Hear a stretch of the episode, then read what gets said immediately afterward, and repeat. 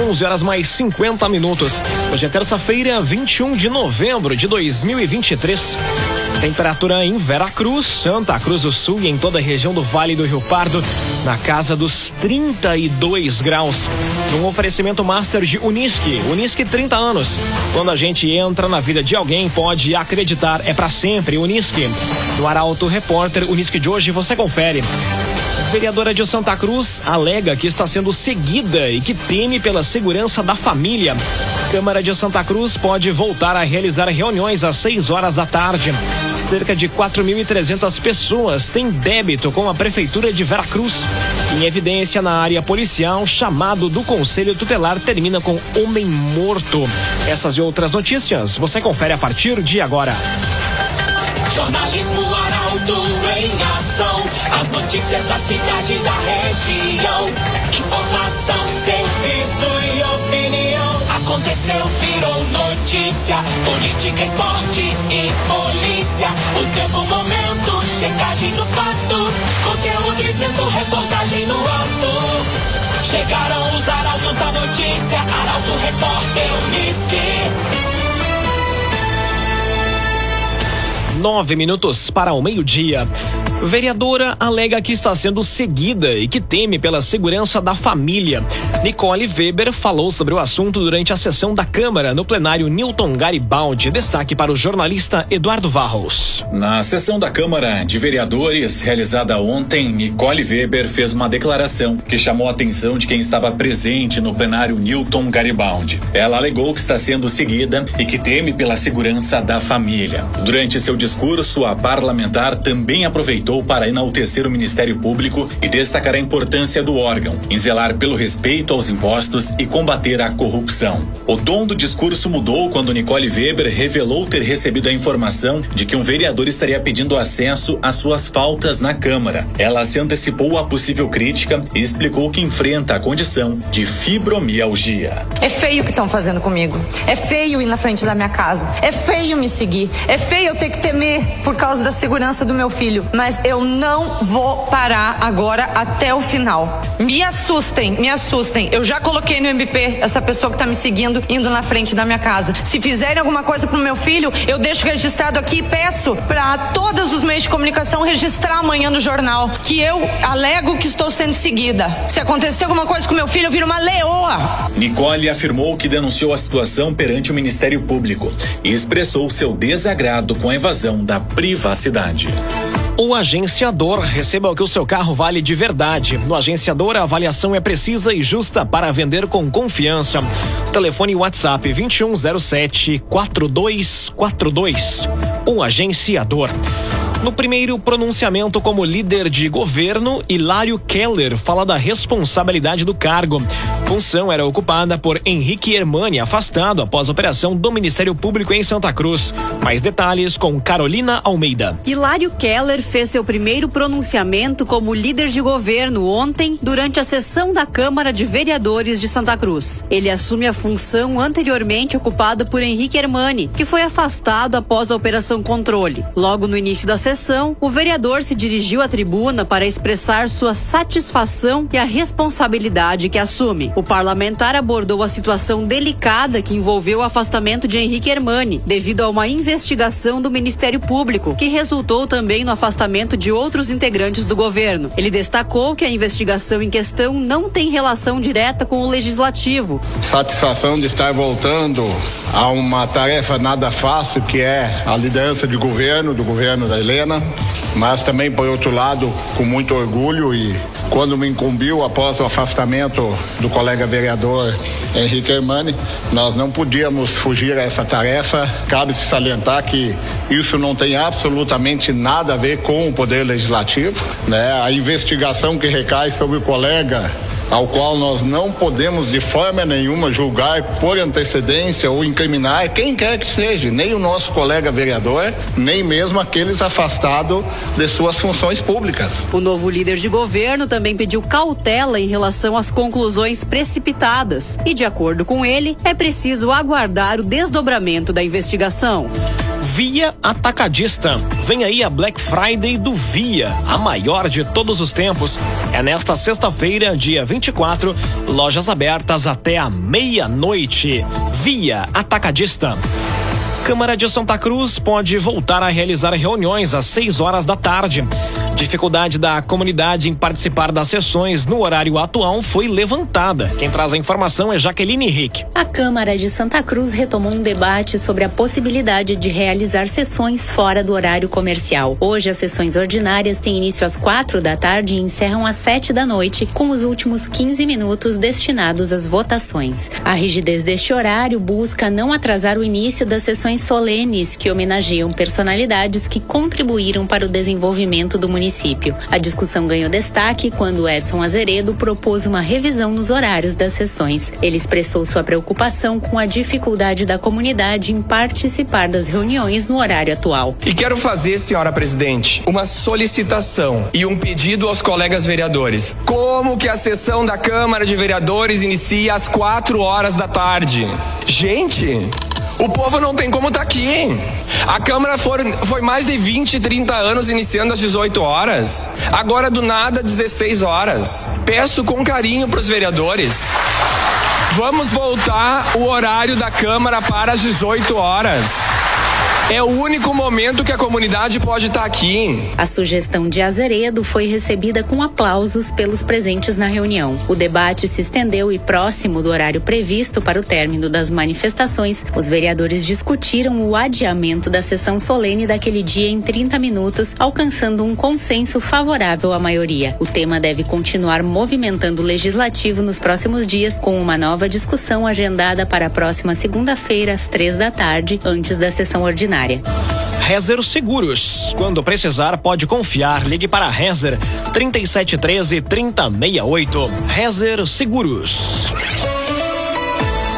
Agora três minutos para o meio-dia. Temperatura em Veracruz, Santa Cruz do Sul e em toda a região na casa dos 32 graus.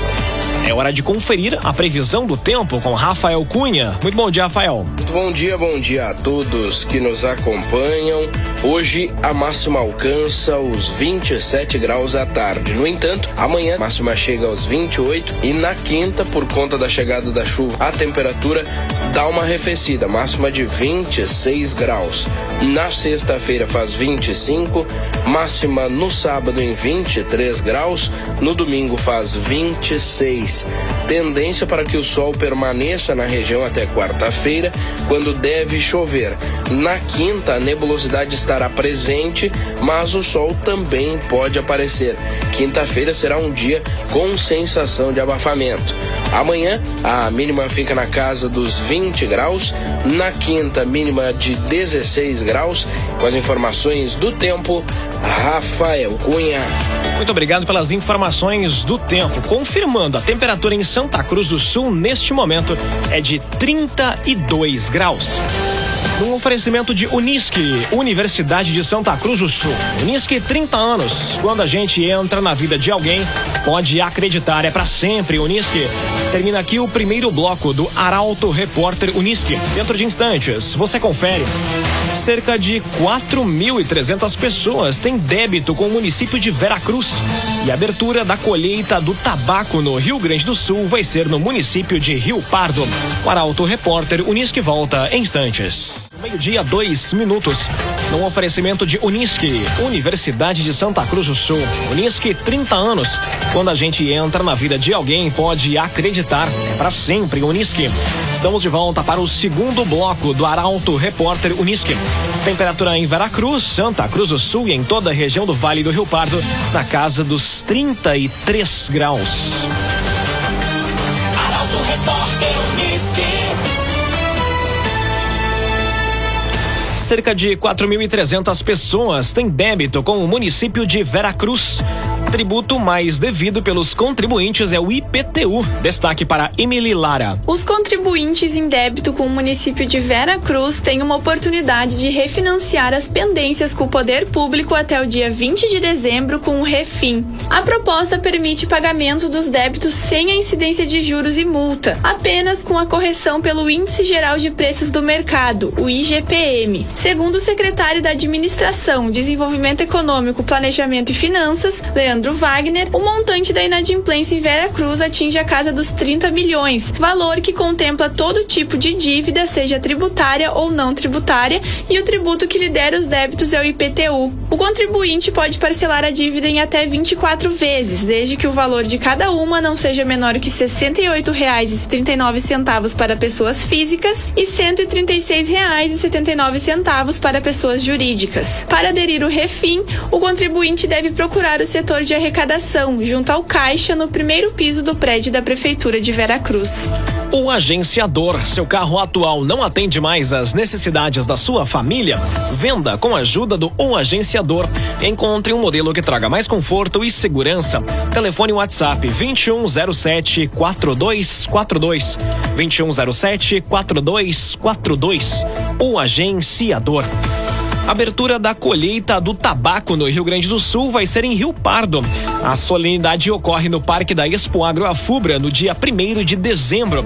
Destaque para Juliana Miller. O Parque da Expo Agro Afubra irá sediar o evento, que ocorre no dia 1 de dezembro em uma lavoura especialmente plantada. A solenidade vai ter início às 10 da manhã e vai contar com a presença de autoridades, lideranças e imprensa. A abertura da colheita do tabaco no Rio Grande do Sul integra o calendário de eventos do Estado e é uma organização da AFUBRA, Tabaco e Secretarias de Estado de Desenvolvimento Rural e de Agricultura, Pecuária, Produção Sustentável e Irrigação. O presidente da AFUBRA, Marcílio Drescher, enfatiza que é uma solenidade importante para o fumicultor gaúcho, pois demonstra que o governo do estado reconhece a importância do setor. A produção sul-brasileira de tabaco na safra 2022-2023 foi de 605.703 toneladas, sendo 551.586 toneladas na variedade Virgínia, 46.469 no Burley e 7.659 toneladas no galpão comum. O Rio Grande do Sul foi responsável por 42,4% da produção do sul do Brasil, alcançando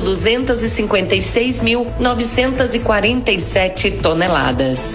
Via Atacadista. Vem aí a Black Friday do Via, a maior de todos os tempos. É nesta sexta-feira, dia 24, com lojas abertas até a meia-noite.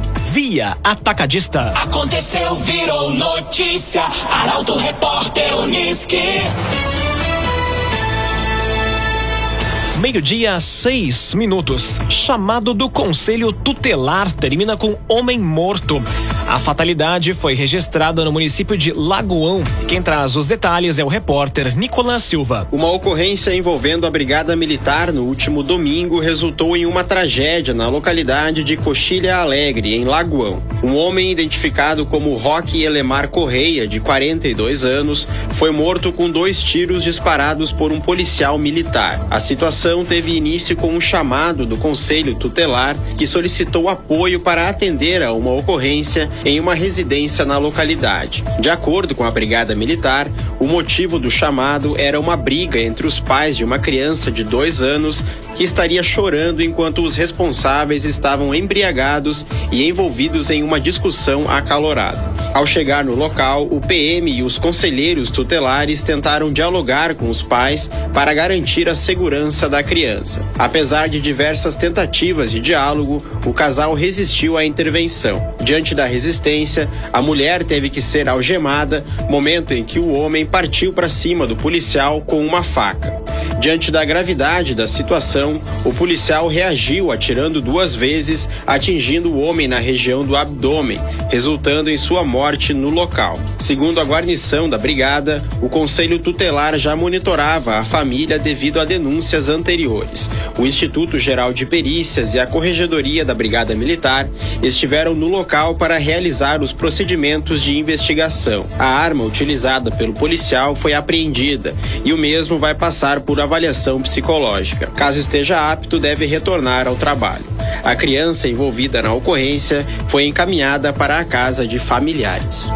Rezer Seguros. Quando precisar, pode confiar. Ligue para Rezer 3713 3068. Rezer Seguros. Agora meio-dia, oito minutos, hora das informações do esporte, aqui no Arauto Repórter Unisque. União Corinthians perde para o Bauru e ainda Brasil e Argentina se enfrentam hoje pelas eliminatórias da Copa do Mundo. A jornalista Mônica da Cruz tem os detalhes da área esportiva.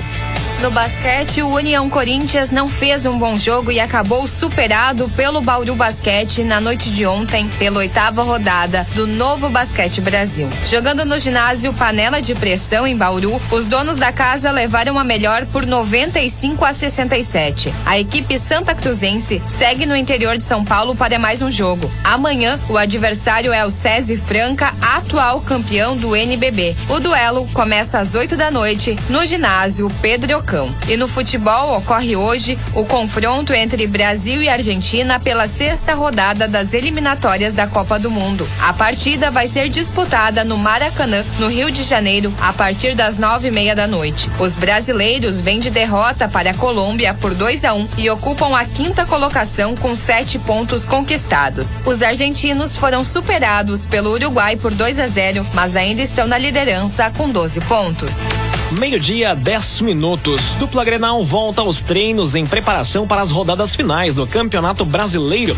Destaque da informação para Guilherme Bender. Após a folga de domingo, o elenco do Inter se reapresentou na manhã de ontem com boas notícias. O Gumádio foi liberado pelo departamento médico e está à disposição para enfrentar o Bragantino. Johnny, Arangues e Valência participaram do treino, mas ainda estão sob avaliação. Após a parada data FIFA, o Inter volta a campo neste domingo em duelo contra o Bragantino, em partida válida pela 35ª rodada do Brasileirão. O jogo inicia às seis e meia da tarde no Beira Rio. A equipe gaúcha ocupa a 13ª posição com 43 pontos, enquanto o Bragantino é o quarto com 59. E no lado tricolor, jogadores e comissão técnica do Grêmio se representam na manhã de hoje, após a folga na data FIFA, dando início aos treinos para as últimas quatro rodadas do Brasileirão. O clube como um todo está está de olho na vaga direta para a próxima Libertadores. O título também ainda é tratado como objetivo, mesmo que ainda tenha ficado mais difícil após a derrota para o Corinthians. Além do foco em 2023, a direção também mantém atenção com o ano de 2024 num oferecimento de Unisque,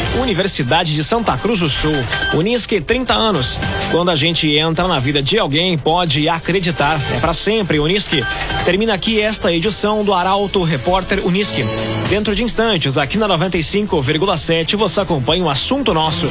O Arauto Repórter Unisque volta amanhã às 11 horas e 50 minutos. Chegaram os arautos da notícia, Arauto Repórter Unisque.